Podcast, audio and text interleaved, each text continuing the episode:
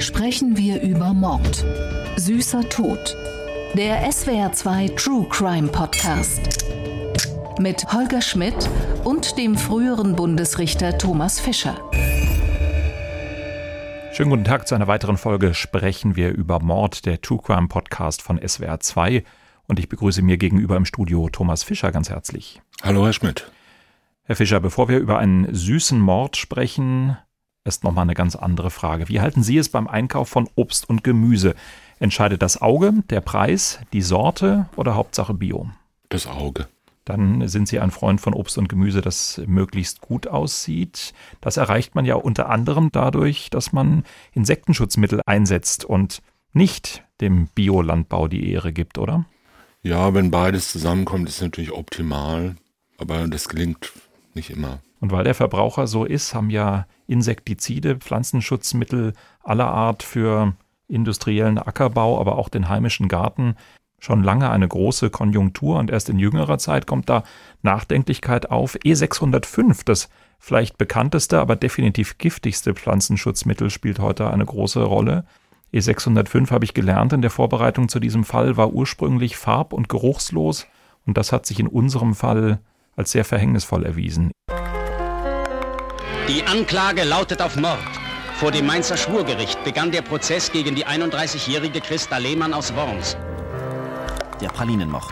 Er schreibt Geschichte. Denn zum ersten Mal wird das Schädlingsbekämpfungsmittel E605 als Mordwaffe eingesetzt. Damit ist die Praline präpariert. Meine Großmutter sollte sterben, weil sie eben den Umgang mit der Christa Lehmann nicht gerne gesehen hat. Drei Menschen vergiftet die Wormserin mit E605, bis ihr die Polizei auf die Schliche kommt. Und in den Wochen danach haben sich wirklich Mörder, Mörderinnen, aber auch Selbstmörder explizit auf diese Christa Lehmann bezogen. Paration, Synonym E605, ein Pflanzenschutzmittel, aber ein hochwirksames Gift. Der Fall, mit dem wir es heute zu tun haben, der ist durchaus schon eine ganze Weile her. 1954 ist das Urteil gegen die Wörmser Giftmörderin gesprochen worden. E605 war damals schon einige Jahre im Einsatz weltweit. Interessanterweise war es aber eben unsere Täterin, um die es heute geht, die nachweisbar zum ersten Mal diesen Stoff als Gift eingesetzt hat. Die Frau als Giftmörderin, Thomas Fischer, das klingt erstmal wie das Klischee für Kriminalromane ist aber tatsächlich etwas, was es im realen Strafrecht immer wieder gibt, oder? Ja, glaub schon. Kommt vor. Hatten Sie Giftmörder jemals vor sich oder auf dem Aktentisch? Ja, mehrere. Frauen auch darunter. Auch Frauen darunter. Und auch Frauen, die mit Pflanzenschutzmitteln, Insektiziden Kinder getötet haben. Kann man pauschal sagen, warum dieses Gift genommen wird? Ich nehme an, es ist relativ leicht verfügbar, aber alles, was ich in der Vorbereitung gelesen habe, was den Einsatz und die Anwendung angeht, das muss ein ziemlich jämmerlicher Tod sein. Also wenn man es dem Opfer leicht machen will, würde man sich wahrscheinlich für was anderes entscheiden. Ja, aber es gibt natürlich viele Mörder, die es eher sich selber leicht machen wollen als dem Opfer. Und die Frage ist halt gelegentlich nur, wie man es dem Opfer beibringt. Also in dem Fall, an den ich mich erinnere, der in Leipzig spielte, war das Pflanzenschutzmittel das sogenannte Bi-58, ein in der ehemaligen DDR sehr verbreitetes Mittel, was so einen schillernden grün-blaue Farbe hatte, glaube ich, mich richtig zu erinnern, und einen absolut durchdringenden, beißenden Geruch. Wenn man es im Gerichtssaal die Flasche aufgeschraubt hat, hat schon gestunken. Also ganz übles Zeugs und ölige Konsistenz.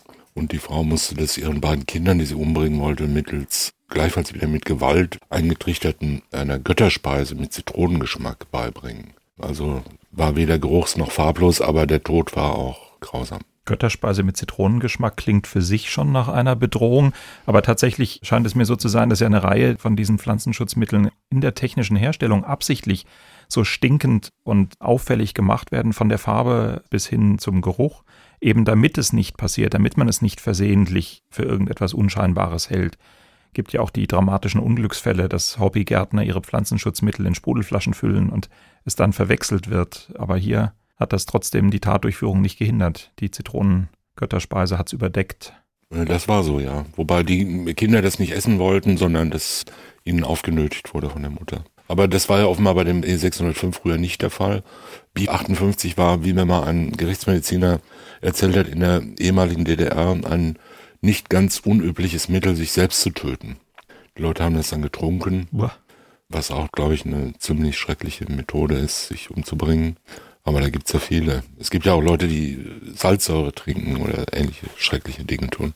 In unserem Fall ist es so gewesen, dass die Täterin versucht hat, das E605, eben weil es zu diesem Zeitpunkt auch noch nicht so eindrücklich gerochen und gestunken hat, in Speisen gemischt hat. Isabel Demey fasst zusammen, wie unser Fall damals abgelaufen ist. Ein Sonntag im Februar 1954. Christa Lehmann besucht ihre beste Freundin Annie Hamann und bringt drei Pralinen mit. Eine für Annie, eine ist sie selbst, Annies Mutter legt ihre Praline beiseite.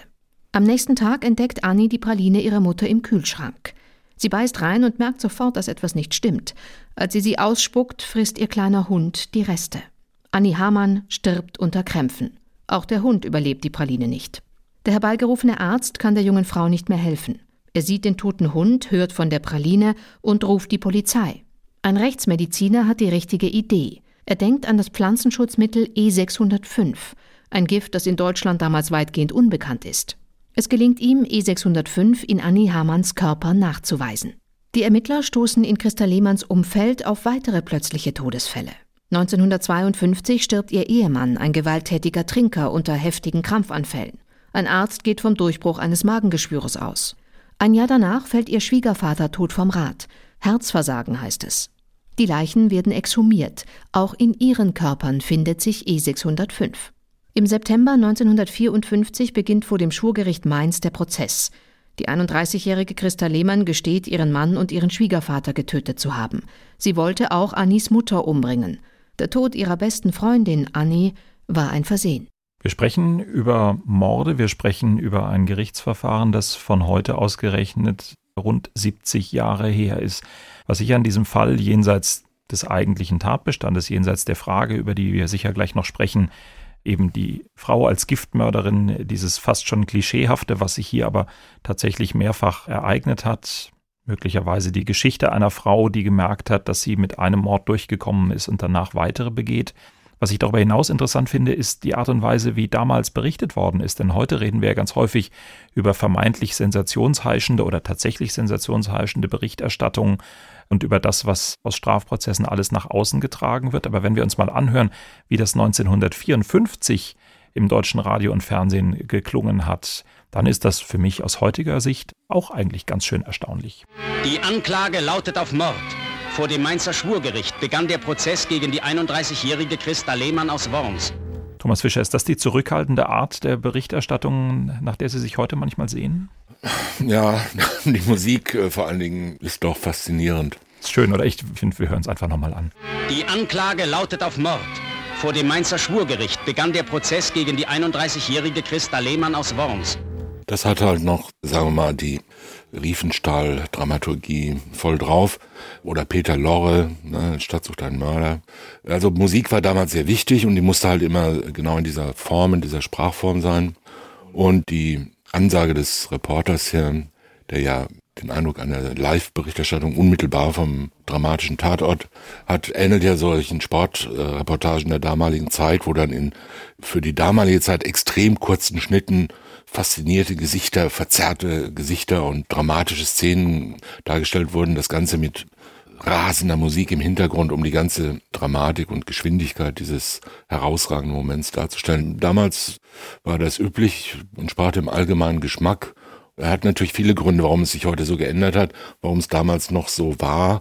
Einer davon war wahrscheinlich, dass es damals wirklich noch sensationeller war und noch mehr herausragte aus dem Alltag, weil die Leute auch viel weniger mit solchen Nachrichten konfrontiert worden sind. Wir erfahren heute, wenn wir wollen, von 100 Straftaten pro Tag oder pro Stunde. Wenn wir, man muss nur ein bisschen googeln, dann hat man alles zusammen. Man kann nicht die ganze Zeit in Hocherregung sich aufhalten, sondern man muss das ein bisschen steuern und allgemein hat sich ja sozusagen der Stil der Kommunikation etwas in Richtung Coolness und Distanziertheit gewandelt, ohne dass dadurch an sich schon wesentlich viel besser ist. Aber ist das tatsächlich so? Also in der heutigen nachrichtlichen Berichterstattung, so wie wir das bei ARD und ZDF machen, egal ob es im Radio oder im Fernsehen ist, in einer nachrichtlichen Berichterstattung hätte ein Musikbett nichts verloren. In einem Magazinstück, in einer Reportage, in einer Dokumentation ist das teilweise anders, dass da dann eine Effektmusik möglicherweise eine Rolle spielt, aber dass Sie jetzt in der Tagesschau einen Beitrag über ein wie auch immer spektakuläres Verbrechen oder einen spektakulären Prozess hätten, dass da Musik dabei wäre, das ist so nicht vorstellbar. Und trotzdem haben wir ja auch heute spektakuläre große Strafprozesse mit riesiger öffentlicher Beteiligung ob es jetzt vielleicht zuletzt der Mordprozess gegen Stefan Ernst wegen der Ermordung des Kasseler Regierungspräsidenten Lübcke war oder ob es spektakuläre Familiendramen waren, die vor Gericht stellen, möglicherweise der Fall Meddy, der demnächst in Deutschland zur Anklage kommen könnte. Musik würde nicht auftauchen. Also vielleicht doch die Dramatik heute gar nicht so groß wie früher? Nein, die Dramatik nicht, aber das bedeutet an sich noch nicht viel. Wir schauen auch heute nicht mehr Filme an, wie sie Marlene Dietrich gedreht hat, beispielsweise, oder Hollywood-Filme wie aus den frühen 50er Jahren. Der Stil hat sich geändert, aber die Botschaften haben sich ja nicht dadurch zwingend geändert. Und wenn heute in der Berichterstattung keine Musik mehr ist und der jeweilige Nachrichtensprecher das scheinbar neutral vom Blatt liest, bedeutet das ja nicht, dass die Nachricht sozusagen vollständig neutralisiert wäre und ganz objektiv ist, sondern es findet natürlich eine Stimmungsberichterstattung in Anführungszeichen im Hintergrund statt. Es werden Bilder dargestellt und Assoziationen erzeugt, die wahrscheinlich nicht wesentlich weniger dramatisch und weniger effektvoll sind, als es damals war. Man äh, hat natürlich auch ganz andere Vorstellungen heute davon, was von Bedeutung ist. Wir haben also mehr wir versuchen jedenfalls den Eindruck zu erwecken, dass wir mehr psychologische Hintergründe besichtigen oder darstellen, während man früher das ganz Außergewöhnliche, Außeralltägliche hervorgehoben hat und beispielsweise Straftäter immer als von Natur aus schlecht oder als äh, den Durchbruch so eines teuflischen äh, Kerns versucht hat darzustellen, also als das ganz andere, als ein Monster, was sich hinter einer Abnorm. Abnorm oder ein Abgrund hinter einer Maske der Alltäglichkeit. Das war äh, damals ein beliebtes Bild. Und das ist heute nicht mehr so, weil aus verschiedenen Gründen, die teilweise gut, teilweise schlecht sind, man stundenlang kritisieren könnte und analysieren könnte. Jedenfalls ist sehr interessant, sowas zu vergleichen und dann auch die Abläufe und die Kommunikationsstruktur, Entwicklung über die Jahrzehnte sich anzuschauen. Und zwar ohne, dass man immer nur sagt, das klingt altmodisch, dann kann mhm. es ja nicht gut sein. Mhm. Ja, also ob nee. das gut oder schlecht ist, ist gar nicht die Frage, sondern was es macht. Und an solchen fremdartig erscheinenden Formen kann man dann eher die Effekte beurteilen und feststellen, denen man heute ausgesetzt ist. Mhm. Ich glaube, da kommen wir gleich nochmal hin, denn das Besondere an diesem Prozess aus heutiger Perspektive Anfang der 50er Jahre in Mainz ist gewesen, dass es tatsächlich real Mitschnitte gibt aus dem Gerichtssaal. Da können wir gleich auch mal reinhören. Damals gab es den Paragraphen, der das heute rechtlich unmöglich macht, solche Mitschnitte nicht. Und deswegen können wir gleich auch zuhören, wie zum Beispiel der Vorsitzende mit der Mörderin umgegangen ist. Auch das ist, glaube ich, etwas, was sich lohnt anzuschauen. Aber bleiben wir nochmal bei der Tat. Da ist also Christa Lehmann, die mit E605 in einer Praline im ersten Fall, der auffällt, unbeabsichtigt einen Menschen tötet. Dann stellt sich heraus, sie hat zuvor schon mit diesem Gift getötet und zwar so geschickt, dass es zunächst gar nicht aufgefallen ist. Und dann im weiteren Verlauf, in der weiteren Geschichte der Giftmorde, wird sie sogar zum Vorbild für eine ganze Reihe von Menschen, die danach sich teilweise sogar ganz offen auf sie beziehen, wenn sie mit Gift morden. Hören wir doch mal rein, wie der Prozessbeginn damals vom Reporter dargestellt worden ist. Und was die Zeugen dazu sagen werden und was die Sachverständigen äh, bringen, das ist heute noch nicht verhandelt worden. Aber das Bild, das Christa Lehmann von ihrer Ehe und von ihrem Manne entwirft, ist erschütternd. Ein haltloser Mensch, der auch schon vor seiner Verheiratung als Trinker bekannt war, der Weihnachten und an hohen Festtagen, an Familienfesten nicht zu Hause gewesen ist und der selbst dann, wenn er den Willen hatte, sich seiner Familie mehr zu widmen, sich von seinen Freunden, von seinen Trinkgenossen immer wieder verführen ließ und auf seine Frau nicht hörte und dann sogar handgreiflich wurde, wenn seine Frau ihm Vorhaltungen machte. Da haben wir also auf der einen Seite schon Ansätze für Erklärungsversuche, warum Christa Lehmann ihre Giftmorde verübt hat. Tatsächlich hat das Verfahren auch gezeigt, dass ihre Ehe wohl von Gewalttätigkeit, von Übergriffen geprägt war, dass das sie dazu veranlasst hat, eben mit dem Morden zu beginnen. Aber da haben wir auf der anderen Seite wieder diesen Duktus, den Sie eben schon angesprochen haben, der einem eigentlich, ohne dass man es vorher schon gesagt hätte, sofort sagt, dass wir hier von einer Berichterstattung Mitte des vergangenen Jahrhunderts sprechen. In der Sache, das, was der Reporter uns über den Fall erzählt hat, sind es doch aber eigentlich genau die Dinge, die heute in der Gerichtsberichterstattung auch schon eine Rolle spielen. Man erzählt ein paar Fakten, man ordnet sie ein, man gibt einen Ansatz dafür, wo das Motiv wohl liegen könnte. Ja, die Terminologie ist ein bisschen anders. Haltlos. Äh, ja, oder in einem Vorbericht, den ich angeschaut habe zu unserer Sendung heute, habe ich gelesen, der Mann habe sich der Trunksucht hingegeben. Auch eine schöne Formulierung, finde ich. Trinker würde man jetzt auch nicht sagen, sondern man würde das heute natürlich mit der nötigen Empathie als Alkoholkrankheit bezeichnen und so weiter, aber dann auch wieder gleich das Schreckliche herauskehren, dass er halt äh, gewalttätig gegenüber seiner Frau ist und alles, was danach folgt. Also die Terminologie ist anders und wahrscheinlich sind auch die Bilder ein bisschen anders. Also, dass ein Familienvater an Festtagen nicht zu Hause ist, würde jetzt heute vermutlich nicht mehr, wie soll ich sagen, unmittelbar als Ursache für seine Ermordung durchgehen können argumentativ, weil halt solche Familienstrukturen und solche sehr engen Vorstellungen davon, wie man sich zu verhalten hat und wie man den Ratschlägen seiner guten Gattin Folge leisten soll, nicht zu viel davon trinken und nicht davon essen und sich auch mal ein bisschen bewegen oder so, ne? oder spiel doch mal mit den Kindern und solche Sachen. Also Familienleben, wie man es sich in den 50er Jahren vorgestellt hat, gilt ja heute als absolut nicht mehr äh, gesellschaftskonform und kompatibel mit der Individualität der Menschen. So hat sich das geändert, aber wir haben natürlich andere Klischees, die wir genauso bedienen. Ich glaube, was den Fall ausmacht, ist, dass wir auf der einen Seite, wenn es nur bei dem ersten Mord am eigenen Ehemann geblieben wäre, vermutlich spekulativ, aber auch in der damaligen Zeit eher eine Tyrannenmord-Diskussion hätten, wie wir sie hier in unserer Podcast-Reihe ja auch schon diskutiert haben. Aber das Bemerkenswerte hier in diesem Fall ist, dass es so aussieht, als nachdem dieser Tyrannenmord eben gelungen ist, sie angefangen hat, eben weitere missliebige Personen aus ihrem Umfeld, die dann jetzt beim letzten Fall, der aufgeflogen ist, einfach nur an einer ungeliebten Mutter einer Freundin, der wirklich ohne irgendeine tiefere Begründung lag, sie weiter gemordet hat. Ja, nicht jeder Tyrannenmord ist ja ein Tyrannenmord. Also in der Regel kann man davon ausgehen, dass jemand einen anderen Menschen tötet oder ermordet, weil er ihn irgendwie nicht leiden kann. Es ist ja doch, sagen wir, naheliegend, dass eher eine Abneigung gegenüber dem Tatopfer besteht. Und da gibt's ja immer irgendwelche Gründe. Das ist ja klar. Ne? Es ist selten, dass man sagt, ich töte dich jetzt, weil ich dich so gern mag es kommt auch vor, auch klischeehaft, so diese Hilfstötung.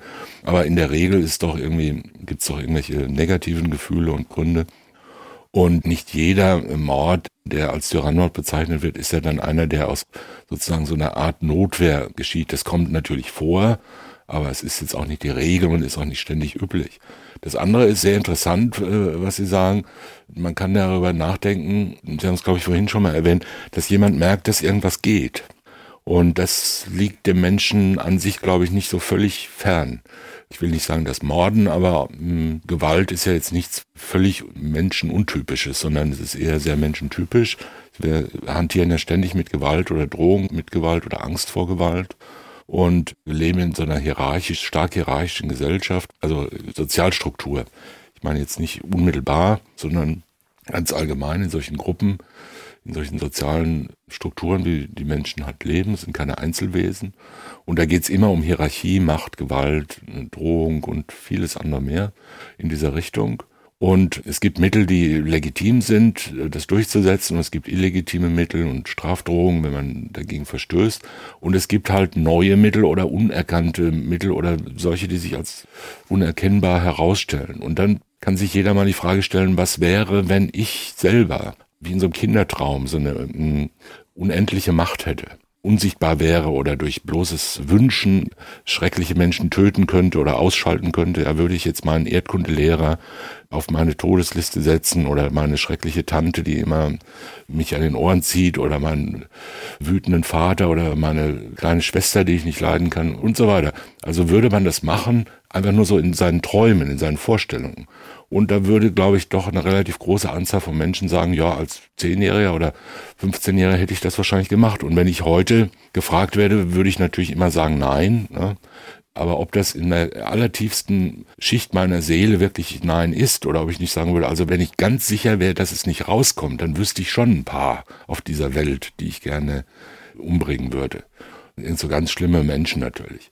Und das ist natürlich ein großer Reiz. Da ist immer noch die Hemmschwelle außerordentlich hoch, das in der eigenen sozialen Näheumgebung zu machen, weil ja die Angst sehr hoch ist. Ja, jetzt gehe ich auf meinen Schwiegervater los oder auf die Mutter meiner Freundin und da ist ja immer die Entdeckungsgefahr sehr hoch. Es ist eine sehr hohe Hemmschwelle.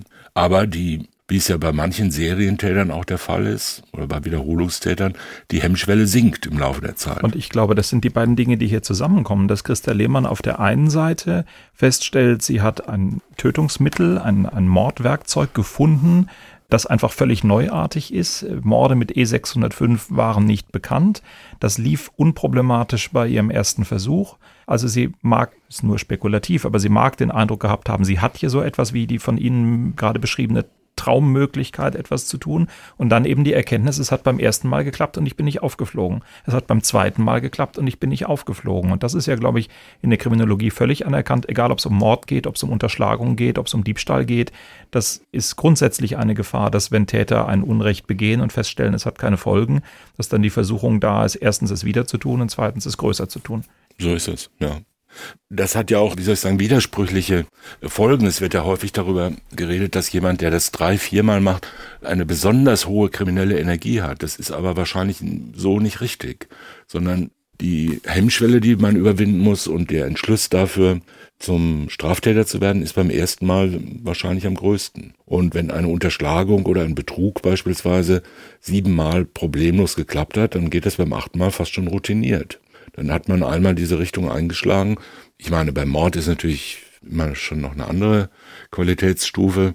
Aber wenn jemand bereit ist, diese Schwelle überhaupt zu überspringen und zu sagen, ich bin bereit, aus Hass oder Wut oder Rachsucht oder was auch immer, einen Menschen zu töten, und dann kommt es nicht raus und es ist einfach. Es ist ja nicht sehr schwierig. Man besorgt sich dieses Gift, gab es wahrscheinlich in der Drogerie oder so, ja, und dann füllt man es in eine Praline und schon klappt's und keiner kommt drauf. Das ist dann schon ein Reiz, das weiter einzusetzen. Jetzt haben wir in diesem Fall die Besonderheit, ich habe es schon angesprochen, dass wir Mitschnitte aus der damaligen Hauptverhandlung am Landgericht Mainz haben. Gretchenfrage an Sie, Thomas Fischer. Hören wir uns das an oder ertragen wir das gemeinsam nicht, die Befragung der Mörderin aus der Hauptverhandlung anzuhören? Doch, doch, das ist ja immer sehr interessant. Es ist nach heutigem Recht verboten. Und ich glaube, wir haben gleich auch noch viel Gesprächsstoff darüber, was jetzt eigentlich besser ist, sowas sich real anzuhören oder so etwas vielleicht besser der Hauptverhandlung zu überlassen. Fangen wir mal an mit einer Befragung durch den Vorsitzenden Richter zum Tathergang. Und was wir jetzt hier hören, ist tatsächlich die Pralinenmörderin Christa Lehmann. Also ihr Mann war weggegangen, um sich rasieren zu lassen ja. und nachher sollte gefrühstückt werden. Ja. Und sie hatten den Frühstückstisch zurechtgemacht, ja? ja? Was bekam denn ihr Mann? Bekam der Milch zu trinken? Ja. Morgens zum Frühstück? Ja. Da hat er Milch. Da haben Sie ihm also in seine Tasse, die für ihn bereitstand, Milch reingetan. Ja. Und in diese Milch haben Sie was nun reingetan? Hatte ich von dem Gift reingetan. Was von dem Gift? Von dem E605. Ja, wie viel? Zwischen einer, es war gut eine halbe, ach, weiß nicht, jetzt war es eine halbe oder war es eine ganze Ampulle. Sie wissen jetzt nicht mehr genau, ob es eine halbe oder eine ganze Ampulle ja. war. Ja. Ihre Angaben darüber, die haben auch bisher schon geschwankt. Nun, es müsste Ihnen ja ähm, eigentlich in etwa noch in Erinnerung geblieben sein, denn wenn noch etwas in der Ampulle zurückgeblieben wäre, hätten Sie ja aus Vorsichtsgründen mit diesem Rest etwas Besonderes machen müssen. Können Sie sich daran erinnern, was Sie mit dieser Ampulle gemacht haben, die Sie benutzt haben? Ich weiß nur, dass Sie verbrannt haben. Dass Sie sie verbrannt haben? Ja. Und was haben Sie mit den anderen, mit der Packung, mit den anderen fünf Ampullen gemacht? Die habe ich weggelegt. Genug davon. Die Angeklagte sprach von Reue nach der Tat. Der Vorsitzende erinnerte sie an Aussagen in der Voruntersuchung, nach denen sie keinerlei Reue empfunden habe. Das Bild ist eben noch nicht vollständig und bis zur Urteilsfindung ist ja auch noch Zeit. Ja, ein historisches Dokument. Man weiß nicht, wo man anfangen soll. Genug davon aus Sicht des Reporters äh, verbietet sich in meinen Augen und Ohren ganz deutlich, aber das, was Sie bei Ihrem Vorsitzenden Kollegen gehört haben, dürfte Sie ja auch einigermaßen entsetzt haben, oder liege ich da falsch? Ja, entsetzt würde ich es nicht nennen. Es belustigt halt einen eher aus der Perspektive dieser Entfernung. Er fragt halt Zeug ab, was er in der Akte hat und fragt es suggestiv aus ihr heraus. Und man hört ja, dass die Frau jetzt äh, vermutlich keinen Lehrstuhl für ja, Literaturwissenschaften hatte, sondern eher eine ungebildete äh, Dame war. Und mit solchen Leuten wird ja die Justiz locker fertig. Ne? So ein Vorsitzender Richter am Landgericht auch damals schon die kann man ja schön befragen und schlichte Fragen stellen. Und er assoziiert dann auch ein bisschen, was machen Sie denn mit dem Rest der Ampulle, da müssen Sie was gemacht haben. Denn, und dann kommt seine Empathie zu tragen und dann sagt er, ja, denn wenn da noch was drin ist, dann muss man ja was ganz Besonderes damit machen. Und dann will er jetzt wissen, ob sie sie in das Pfeilchen oder in die Geranientopf reingeschüttet hat, um es zu vernichten. Und dann kommt halt irgendwas raus. Für die Sache ist ja völlig wurscht, muss man mal sagen, was sie mit der Ampulle macht. Und er führt sie halt ein bisschen vor und das kann aber durchaus seine Gründe gehabt haben. Es ist halt eine sehr, äh, stellt fast keine offenen Fragen, sondern sehr geschlossene und sehr suggestive Fragen, weil alles, was er da sie fragt, steht ja in dem Ermittlungsbericht, den er vor sich liegen hat.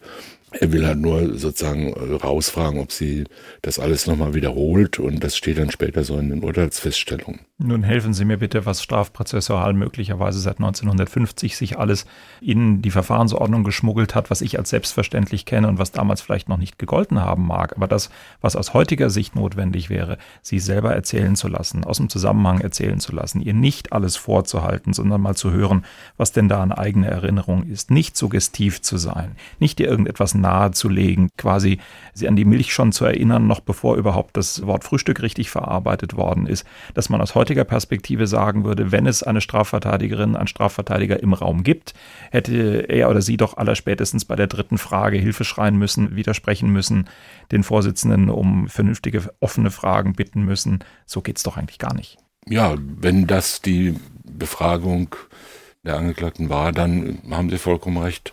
Aber sie war wahrscheinlich natürlich länger, wenn auch nicht so lang, wie sie heute wäre, wo dann stundenlang befragt wird.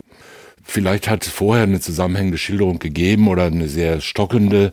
So wie er fragt, sind das natürlich, wie ich schon gesagt habe, sehr geschlossene, eher suggestive Fragen, wo die Antwort eigentlich schon drinsteht. Und haben sie ihm da Milch gegeben? Man könnte ja fragen, was haben sie ihm gegeben? Dann hat sie die Auswahl zwischen Kakao und Milch oder Wasser und Kaffee. Aber er weiß ja schon, dass Milch war, weil in der Tasse war halt Milch mit E605 zum Beispiel, ja. Und Vielleicht hat es vorher erzählt, dann habe ich ihm das in seine Milch gegeben und jetzt will er es nochmal zum dritten Mal. Das ist ja auch eine Methode, die Leute dreimal dasselbe zu fragen und dann zu schauen, ob sie beim dritten Mal was anderes erzählen als beim ersten Mal. Also die Befragung durch den Vorsitzenden hier, die wir gehört haben, ist natürlich etwas, wirkt altertümlich skurril und auch wenig aufklärungsgeeignet. Ne? Da werden halt einfach schon feststehende Dinge abgefragt und verlangt wird eigentlich nur eine Unterwerfungshaltung der Angeklagten, die zu allen Suggestivfragen des Vorsitzenden Ja sagt. Sinnbildlich für die Justiz damals? Das glaube ich schon, ja. Mhm. Wenn wir uns das jetzt heute anhören, man kann es ja jetzt von beiden Seiten betrachten, dann haben wir die Chance, erstens ganz real die Mörderin dieses spektakulären Falls zu erleben, in der, ja, wie Sie es selber schon gesagt haben, unterwürfigen Art und Weise, wie sie, für mich wirkt es so, als wäre sie geradezu bestrebt, dem Vorsitzenden alle Fragen nach seiner Zufriedenheit auch zu beantworten, dass er ja die Antwort kriegt, mit der er dann zufrieden ist, vielleicht auch schnell vorbeigehen zu lassen. Also wir kriegen einen Eindruck davon, wie es damals war. Sie haben aber auch zu Recht darauf hingewiesen, dass wir jetzt, wie lang war der Ausschnitt? Eine Minute 30 Sekunden so in der Kante, dass wir natürlich nur einen Bruchteil der Verhandlung kennen, dass wir nicht wissen, wie lange er es vorher versucht hat, aus dem Zusammenhang etwas von ihr zu hören. Ist es jetzt unterm Strich gut, unterm Strich schlecht, dass wir dieses Dokument haben? Zeigt es uns, dass es falsch ist, dass wir sowas aus aktuellen Prozessen nicht haben? Oder beweist es, dass es gut ist, dass sowas eigentlich nicht möglich ist? Tja, so viel zeigt es uns, glaube ich, nicht. Jedenfalls mir im Moment nicht. Es zeigt, dass man so nicht fragen sollte. Ja, aber ich kann jetzt auch kein so wirklich total abstoßendes Dokument des Unrechtsstaates darin erkennen. Es ist eine ungute und dem Angeklagten zu wenig Raum lassende Art der Befragung und das sollte man so nicht machen. Eine andere Frage ist, ob man solche Gerichtsverhandlungen Befragungen, Vernehmungen, gerade von Beschuldigten beispielsweise oder von Zeugen auch, ob man die öffentlich machen sollte in, in einer solchen Weise. Und das sollte man ganz sicher nicht. Das geht die Leute nichts an. Das ist eine reine Sensationsmasche. Die ist zwar sehr beliebt und man würde wahrscheinlich diese Gerichtsshows, diese geskripteten Shows, würde man ganz gerne so richtig live ersetzen und dann mal ein paar anständige Räuber und Mörder im Nachmittagsfernsehen anschauen. Aber diesen Wünschen und Sehnsüchten sollte man nicht folgen, sondern die Finger davon lassen, denn da werden ja Menschen dann zu bloßen Objekten der Sensationslust äh, gemacht und es hat ja für die Leute, die das anschauen, überhaupt keine sinnvolle Bedeutung. Man kann sich aus der Entfernung und aus der Distanz einer Zusammenfassung kann man sich sowas ja gar nicht wirklich rekonstruieren und nachempfinden und vorstellen. Wer eine Gerichtsverhandlung miterleben will, der soll halt hingehen die Gerichtsverhandlungen sind ja in der Regel öffentlich, da kann man äh, teilnehmen.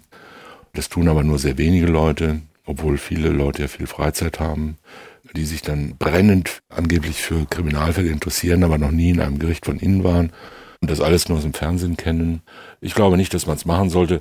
Andere Frage ist, ob man es für die justiziellen Zwecke braucht, beispielsweise um Zeugenaussagen authentisch aufzuzeichnen und später nachzuvollziehen. Das ist ja sehr umstritten und noch nicht endgültig geklärt, weil es da viele Probleme gibt damit. Aber ich wollte gerade sagen, es gibt ja jenseits von Sensationslust auch eine ganze Reihe seriöser, hehrer Motive, warum es hilfreich, interessant sein könnte, so etwas nachzuvollziehen und warum auch in anderen, in aktuellen Strafprozessen das Nachvollziehen können einer Situation für Forschung für Publizistik, für Wissenschaften wie Kriminologie oder Psychologie einfach hilfreich sein könnten?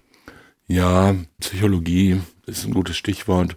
Also man muss halt aufpassen, dass man die Menschen, die in solche Prozesse verwickelt sind, ob nun willentlich oder unwillentlich, dass man die nicht zu Objekten degradiert, zu Objekten des Staates. Ich will jetzt gar nicht sagen nur der Sensationslust, sondern auch zu Objekten, sagen wir mal, einer durchaus an sich positiven Motivation, staatliche Zwecke, beispielsweise Prävention, Behandlung, Therapie, was auch immer. Da gibt es ja viele Möglichkeiten oder auch einfach nur Ursachenforschung. Also man müsste sicher Bedenken haben, beispielsweise, wenn man die Vernehmung von Beschuldigten in Großaufnahme aufzeichnen würde und ihre Mimik aufzeichnen würde und öffentlich machen würde, als Beispiel. Ja? Oder wenn man weinende Zeugen zeigt oder auch Erzählungen von Aussagepersonen, die über intime Dinge berichten, was sich ja gar nicht vermeiden lässt vor Gericht äh, teilweise. All das hat in der Öffentlichkeit nach meiner Ansicht überhaupt nichts zu suchen und führt ja auch zu nichts. Und wenn es Forschungsprojekte gibt, die sinnvoll sind, dann muss man die mit den sich aus den Menschenrechten und dem Persönlichkeitsschutz und der Menschenwürde ergebenden Grenzen durchführen. Und auch ein Beschuldigter eines Strafverfahrens, auch ein Mensch, der einer schweren Straftat beschuldigt ist, ja nicht einfach dadurch, dass er da auf der Anklagebank sitzt, jetzt schon ein beliebig zur Verfügung stehendes Objekt der Forschung, sondern das ist ein Beschuldigter, der sich verteidigen darf und der auch ein Recht darauf hat, dass nicht die Öffentlichkeit zwischen den Live-Berichterstattungen den Prozess gegen ihn führt, abends in der Kneipe und diskutiert, was hat denn der Zeuge heute gesagt und wie hat der denn ausgesehen und glauben wir dem und glauben wir jenem. Dafür sind ja Gerichte da. Und diese Situation der gerichtlichen Verhandlung kann man sowieso nicht per Fernsehen nach außen tragen und dann zu einem vernünftigen, in Anführungszeichen, Urteil kommen wissen wir spätestens aus dem Moment, an dem O.J. Simpson wirkungsvoll versucht hat, den Handschuh anzuziehen, er nicht passte, alles klar schien und wir inzwischen wissen, wenig ist so unklar, wie ob dieser Handschuh da irgendeine Rolle spielte. Ja. Da wir ja nun aber diesen Prozess dokumentiert haben und da die entsprechende Verbotsvorschrift ins Gerichtsverfassungsgesetz erst ungefähr zehn Jahre später gekommen ist, können wir uns das Ganze tatsächlich auch nochmal in der noch persönlicheren Ebene, die Sie eben schon angesprochen haben, anhören. Ich habe noch einen zweiten Ton aus diesem Prozess. Da fragt der Vorsitzende Christa Lehmann zu den Bedingungen, die zu Hause herrschten. Und ich glaube, wenn wir das gehört haben, dann werden die Fragen, über die wir eben gesprochen haben, nochmal drängender. Ich habe auch sehr viel Schläge bekommen, welches auch die Leute. Schläge? Ja. Ja, wie ist denn das möglich gewesen? Man, haben Sie so starke Vorhaltungen gemacht? Konnte er die Vorhaltungen nicht vertragen, die Sie ihm gemacht haben? Oder wie ist es zu, zu so heftigen auch, Auseinandersetzungen gekommen? Ich selbst habe ihm auch Vorhaltungen gemacht, dass das doch nicht ging, dass er immer wegging und so. Gell? Und dann auch so, weil er als heimkam und war halt schon angetrunken und er verlangte, ich sollte mit ihm ausgehen und das habe ich nicht gemacht ja. in diesem Zustand. Es ist einmal die Rede von, dass er sie sogar mit dem Messer bedroht hätte, das haben Sie gesagt. Ja. Wie kam es denn dazu? Was war da der Anlass? Da waren auch Streitigkeiten. Ich wollte von meinem Mann weggehen. Gell? Und da sagte er also, wenn irgendwie nochmal was wäre, dass ich äh, von ihm weggingen soll, da würde mir samt der Kinder die Kehl abschneiden und er ging zuletzt auch weg von der Welt. Es ist aber nur bei dieser wörtlichen Drohung geblieben. Er hat nicht etwa ein Messer in die Hand genommen. Und Doch, ich schlag drei Dichte neben meinem Mann, wo das Messer neben dran auf dem Waschtisch lag.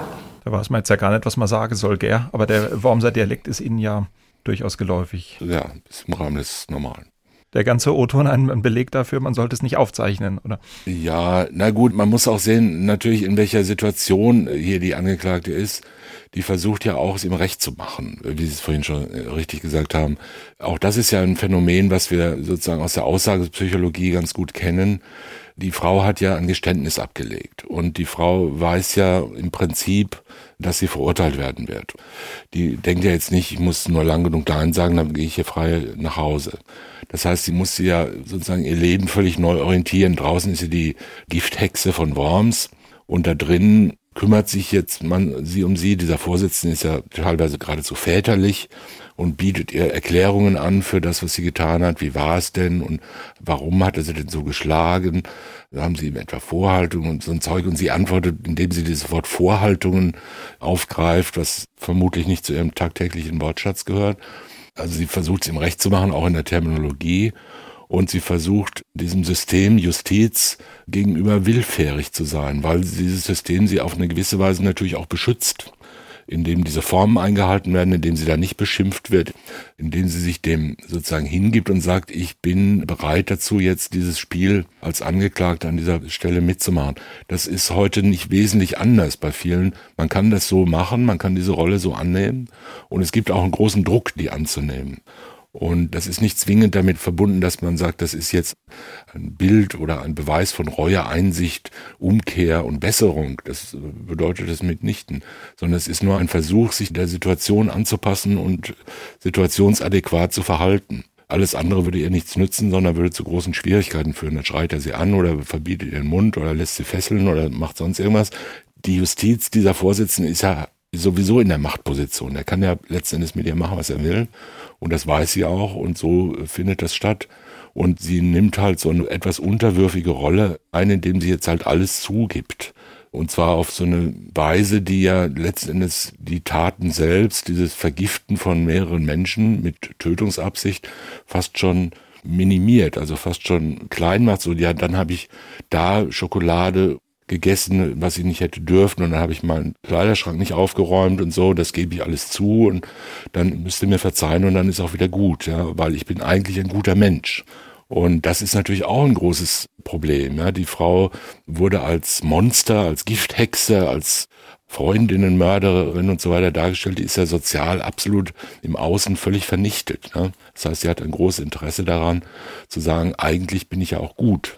Ich bin ja nicht nur jetzt eine schreckliche Gifthexe, sondern ich bin in Wirklichkeit auch eine geplagte Frau und eine Frau mit guten Absichten und so weiter. Und es hätte ja alles nicht so kommen müssen, wenn er nur nicht so getrunken hätte oder was auch immer. Ja, aber diese, diese, ja, was ist denn das richtige Wort? Dieses Heuchlerische des Vorsitzenden am Anfang, ja, Schläge, ja, wie ist das denn passiert? Nach dem Motto, was ist denn bei Ihnen nur zu Hause los gewesen, dass es möglich war, dass Ihr Mann Sie schlug, äh, wo man doch sagen muss, äh, sorry, das hat doch mit der Realität von vorne bis hinten nichts zu tun. Natürlich gibt es Gewalt in Beziehungen und sicher ist das ein Kernproblem jetzt hier auch in diesem Fall. Aber diese Überheblichkeit in den Fragen und in dem Herangehen, die mag an der Zeit liegen in den 1950er Jahren, aber ich, ah, ich finde, das geht überhaupt nicht. Ja, aber ich, ja, man muss ja nicht unbedingt davon ausgehen, dass er, vermutlich ist er nicht so dumm, wie er sich da gibt. Ja, also er bietet er halt auch was an und versucht ja auch auf sie einzugehen. Die Fragen sind ja, sagen wir mal, doch eher von der schlichten Natur. Die Sätze sind kurz und übersichtlich und er bietet ihr Motive an, die in dem sozialen Umfeld, in dem er sie vermutet oder aus dem sie kommt, geläufig sind. Ne? Ach, so war das. Warum hatte sie denn, hat sie Schläge? Könnte denn das sein? Ist ja nicht so, dass ein Vorsitzender Richter am, am Schwurgerichtskammer 1954 nicht wusste, was Schläge sind, ja, oder dass äh, Frauen geschlagen werden zu Hause und dass Männer trinken. Ne? Das war ja alles, beides war ja noch wesentlich häufiger wahrscheinlich als heute. Das heißt, er bietet ihr auch solche Motive an, um ihr mh, hm, Gelegenheit zu geben, dann zu sagen, genau, du verstehst mich, so, genau so war es. Ne? Und dann fragt er, waren denn die Vorhaltungen so stark? Haben sie ihm denn so Vorhaltungen gemacht? Und dann ist ja klar, dass sie jetzt nicht sagt, jawohl, ich habe ihn immer so beschimpft, bis er mich geschlagen hat, dann habe ich aufgehört. Furie, genau. ja, sondern natürlich sagt sie, nee, so war es nicht, sondern niemand war schuld, es war der Alkohol oder so ein Zeug. Ja. Sie versucht ihn auszutricksen und er sie. Ja, so kann man sagen. Er wahrscheinlich sehr bewusst und sie wahrscheinlich eher unbewusst. So würde ich das mal hm. deuten. Ja. Hm. Das heißt, sie macht da das kleine Mädchen und die unterwürfige Frau, auch das ist ja ein Rollenverständnis, mhm. ja.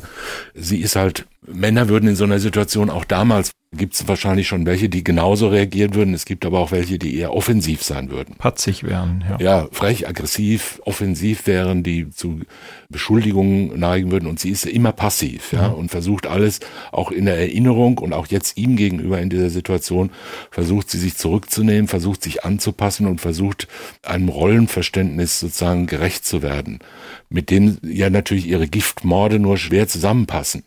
Und das ist äh, eine komplizierte Aufgabe, aber so ist das halt, wenn man vor dem Schulgericht steht. Sind Vorsitzende in der Situation in der Gefahr, dass sie gerade auch mit dieser väterlichen, mit dieser vielleicht tendenziell überheblichen Art und Weise versuchen, von ihrer Rolle wegzugehen und tatsächlich dann aus den Angeklagten etwas herauszufragen in einer unangemessenen Art? Ist das eine Gefahr, die man aus der Machtposition hat? Vorsitzende sind immer in Gefahr. Schon aus der Position heraus, in der sie sind. Und sie kommen da natürlich nur rein, weil sie so sind, wie sie sind. Und das ist ja ein Prozess, den man da erlebt, auch mit sich selbst und in sich selbst. Vorsitzende, also in diesem Sinne jetzt Vorsitzende, sind deshalb in Gefahr, weil sie die Macht haben und weil sie mit dieser Macht ja irgendwie umgehen müssen und weil sie in einer Situation sind, in der ihnen in diesem Moment die Macht auch niemand so richtig streitig machen kann. Das bedeutet, man ist sehr stark in der Gefahr, mit eigenen Deutungen die Sache zu überwältigen, weil es das für einen auch leichter macht. Man kann das so machen wie er, so wird es heute wahrscheinlich niemand mehr so wirklich machen, weil er Angst hat, sich lächerlich zu machen. Aber heute machen sich die Leute und die Vorsitzenden auf eine andere Weise lächerlich. Aber tun es genauso. Genauso viel und genauso wenig. Weil sie was tun? weil sie eigene Deutungen reinbringen, weil sie zum Beispiel versuchen, mit Aussagepersonen, Angeklagten oder Zeugen so zu sprechen, wie sie meinen, dass die sprechen oder weil sie eine untergründige Deutung der Motivlagen, der Tat, der Lebenssituation der Betroffenen haben, ja, in der sie aber gar nicht sind. Vorsitzende Richter am Landgericht leben in der Regel nicht in diesen Luxusvillen, wie wir es immer im Fernsehen sehen, sondern sind so Mittelklasse Reihen Eckhaus Eigentümer. Aber die sind natürlich jetzt nicht im, die kennen sich nicht aus dem Obdachlosenmilieu oder im Rotlichtmilieu. Ja. Und andererseits auch nicht in der Hochfinanz. Ja, die kennen sich da nicht aus. Sondern die sind da, wo jeder meint, dass er ist, nämlich in der Mitte der Gesellschaft. Ne? Und jeder denkt ja von sich irgendwie, dass er sozusagen den Durchschnitt und das Richtige verkörpert und die richtigen Werte und Vorstellungen und Moralvorstellungen hat. Das ist aber in Wirklichkeit natürlich nicht so, sondern ergibt sich erst immer im sozialen Zusammenhang. Und wenn man da oben sitzt und Leute befragt, die widersprechen einem ja in der Regel nicht mit ihren Deutungen. Das ist eine Ausnahme, dass einer sagt, was geht Sie das an? Oder Sie haben ja gar keine Ahnung oder was meinen Sie denn so? Sondern die meisten versuchen ja dem gerecht zu werden. Und so ein Richter, so ein Vorsitzender, der so eine Verhandlung führt, der ist in der Gefahr, sowas da reinzudenken. Nicht, weil er jetzt unbedingt das falsch machen will, ganz im Gegenteil, er will es vielleicht richtig machen oder sie will es richtig machen. Aber sie stellt Fragen, in denen immer, es ist ja fast nicht möglich, Fragen zu stellen, die vollständig neutral sind, vollkommen offen und alle Möglichkeiten offen lassen, sondern jede Fragestellung und die Abfolge von Fragen und die Reaktionen auf Fragen und die Gestik, Mimik und die Abläufe von Themenstellungen, all das hat ja einen Einfluss darauf, was rauskommt. Und das wird in der Justiz nicht gelernt. Das lernt man nicht, sondern äh, da besteht die irrationale Vorstellung, dass man das schon irgendwie mitkriegt im Laufe der Zeit. Das sind die sogenannten erfahrenen Praktiker. Wenn die dann so auf die Pensionsgrenze zugehen, dann sagen die, ich bin ein erfahrener Praktiker, ich kenne meine Pappenheimer, ne, sozusagen, also ich schaue die an, da weiß ich schon, wie die drauf sind und das ist immer eine Gefahr. die obsiegt nicht immer. Viele sind sich dessen bewusst, sprechen mit Kollegen darüber, gehen in sich und äh, überlegen sich das. Man macht ja auch Fehler im Laufe der Zeit. Man hat ja auch immer die Vorstellung, Mensch, den Zeugen, den hast du irgendwie komisch befragt. Ne? Da warst du jetzt zu aggressiv oder zu ungeduldig oder du hättest ihm mehr Raum geben müssen. Man fragt sich hinterher, wie viel habe ich da jetzt reingefragt und wie viel hat er mir jetzt von sich aus gesagt. Und das sind ja alles Fragen, die sich stellen, weil am Schluss muss man ja da sitzen und sagen, was habe ich jetzt erfahren? Was ist jetzt die Wahrheit? Ja? Aber das habe ich mich schon so oft bei Gericht gefragt, dass ich als Zuhörer den Eindruck habe, da läuft gerade in der Chemie, also in der Kommunikationschemie zwischen dem Zeugen oder dem Angeklagten, wer auch immer jetzt befragt wird, und dem auf der Richterbank, der fragt, da läuft gerade was ganz mächtig schief. Und wenn Sie jetzt doch auch sagen, das merkt man auch gelegentlich als Richter, da habe ich mich schon ganz oft gefragt, warum machen dann Richter in der Situation, habe ich jedenfalls bislang wirklich quasi nie erlebt, nicht einfach mal eine Pause und sagt, so gut, wir machen jetzt mal fünf Minuten Pause, geht raus, berät sich mit der Kammer oder dem Senat und sagt, was läuft da gerade falsch, gibt mir mal Feedback, wie komme ich denn da besser ran, sondern es wird immer durchgezogen. Und eigentlich habe ich immer das Gefühl, wenn die Kommunikationschemie was ich vor Gericht erlebt habe, wenn die schief gelaufen ist, da hat sich niemand mal darum bemüht, eine Pause zu machen, einen Schritt zurückzutreten, sich das zu überlegen, es neu zu machen. Ja, das ist so, weil Schwäche auch bei der Justiz nicht gerne gesehen wird und nicht neutral angesehen wird. Das Zugeben und Einräumen von Schwäche nicht als Stärke angesehen wird, sondern als Schwäche, als Fehler.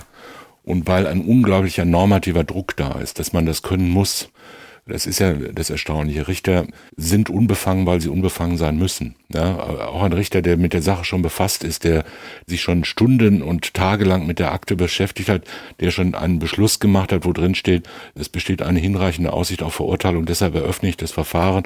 Der soll dann drei Monate später vollkommen neutral an die Sache rangehen.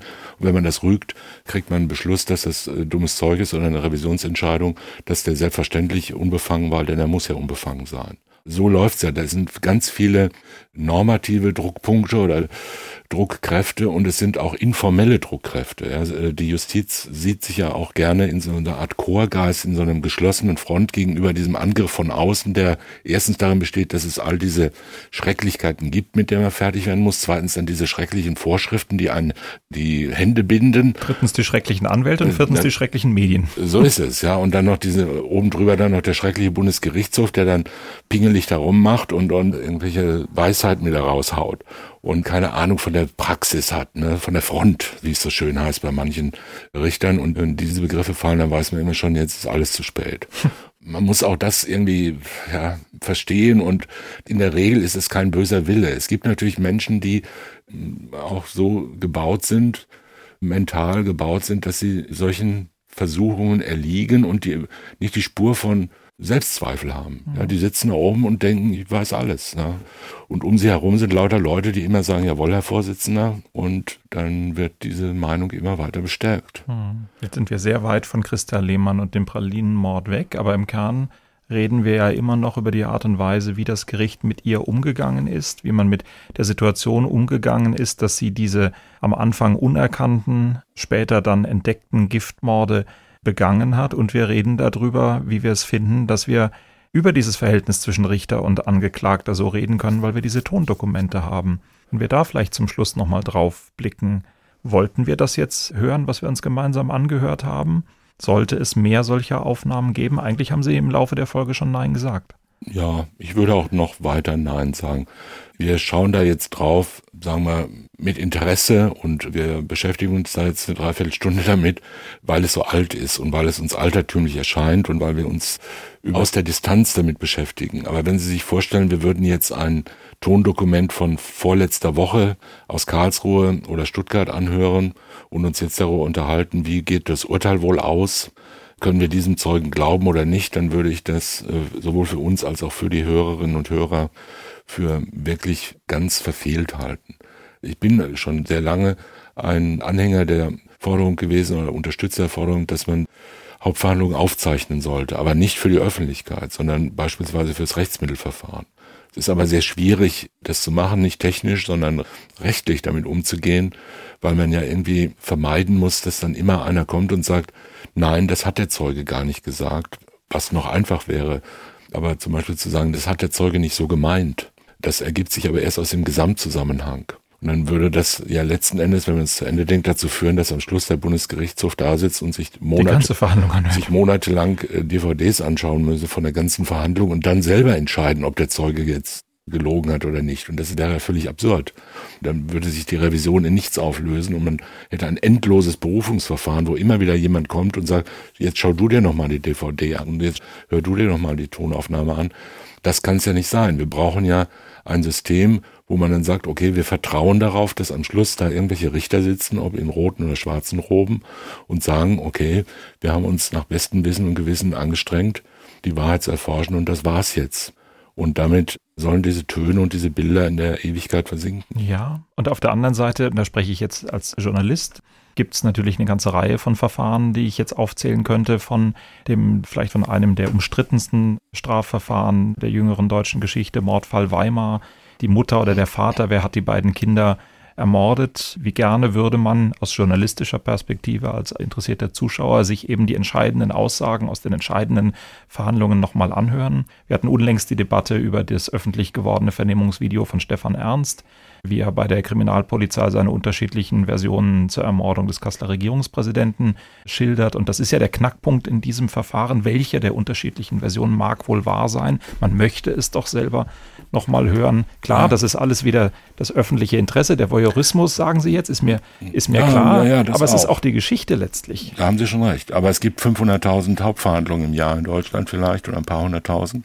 Und Sie müssen ja eine Auswahl treffen. Sie können ja nicht jeden Tag jetzt mit einem Kamerateam ans Amtsgericht gehen und alle zwölf Hauptverhandlungen wegen Trunkenheit im Straßenverkehr dann aufnehmen für die Nachwelt. Es interessiert ja keinen Menschen. Also müssen sie irgendwie sagen, du bist wichtig, du bist unwichtig. Ne? Frau Weimar ist wichtig und äh, die EKD-Ratsvorsitzende wäre interessanter. Und irgendein Säufer ist unwichtig. Was haben Sie jetzt so, gesagt? Wir wissen aber, das habe ich nicht in irgendeinen Zusammenhang mit der EKD gebracht.